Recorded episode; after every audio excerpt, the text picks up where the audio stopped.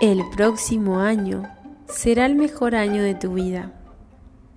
Crecerás, sí, y tendrás todo lo que nunca antes tuviste. Prosperarás. Sana antes de tener hijos para que tus hijos no tengan que sanar por tenerte como padre.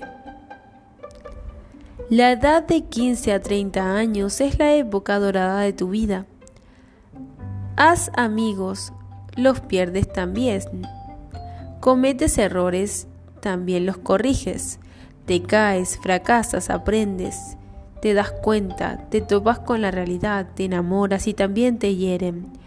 Te pierdes a ti mismo y al final te haces más fuerte. Recuerda que son los mejores años de tu vida. Debes entender la diferencia entre disfrutarlos y arruinarlos. Antes de casarse, Hablen de las facturas, de los estilos de crianza, del crédito, de las deudas, de cómo tratar a la familia, de las creencias que se instalarán en sus hijos, de los traumas de la infancia, de las expectativas sexuales, las expectativas de la pareja, las expectativas financieras, el historial de la salud de la familia, la lista de deseos, la casa de sus sueños, la carrera y la educación, el punto de vista político y cualquier otra cosa que se les ocurra. El amor no es suficiente.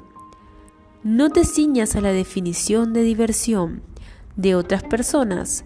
La diversión no tiene por qué significar beber, fiesta y socialización.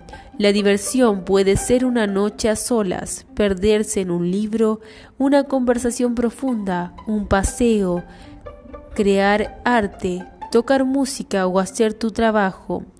La diversión es tuya, tú la defines. Normaliza decir no, sin necesidad de dar demasiadas explicaciones. Si alguien se siente ofendido por tus límites, es su problema. El mejor peso que vas a perder es el de la opinión de los demás sobre ti. No dediques tanto tiempo a entender que no debes ser más atractiva o atractivo físicamente para impresionar a tu enamorado o enamorada.